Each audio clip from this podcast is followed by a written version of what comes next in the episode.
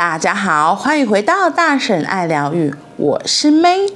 今天的一分钟下单练习，我们要来说的是第十五篇：想与人融洽相处，就发射爱的电波吧。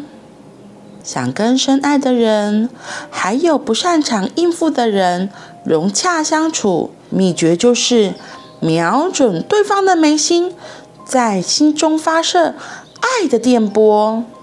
有效改善人际关系的秘技就是爱的电波。我爱你这句话，能让你的心与灵魂相亲相爱。这句话对任何人。都有效。叛逆期的儿子，爱抱怨的父母，不尊重自己的伴侣，职场中难搞的上司或同事，向他们发射爱的电波吧。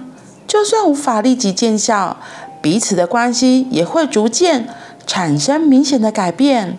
无论是开会，或是接受就业、考试的面试，都要向对方发射。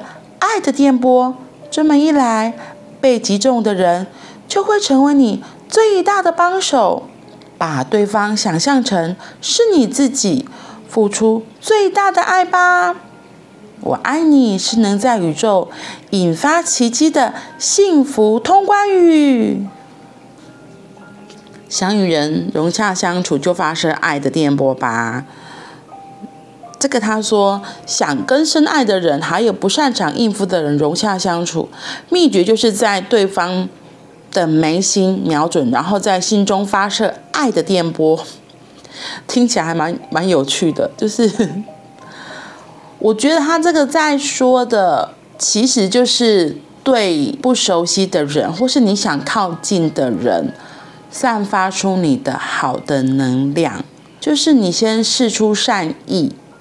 而不是我们，因为我们很容易在看到就觉得不开心的人，或是这个人看了就讨厌，你的心中就会升起一股烦躁、不耐烦呐、甚至是批判的感觉。那你觉得脸色会好看吗？相由心生嘛，你你看着他就讨厌，我猜脸色也不会好看到哪里去的。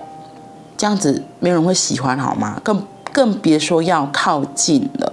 所以他这边提醒说，可以发射爱的电波。我觉得其实有点不太容易啦，特别是如果就一开始，我觉得真的不太容易，是因为我们真的很容易会被我们的惯性带走，就觉得啊，这个人就很讨厌呐，或是我本来就害怕跟别人相处，我不知道怎么跟他相处，我到底要怎么可以靠近他？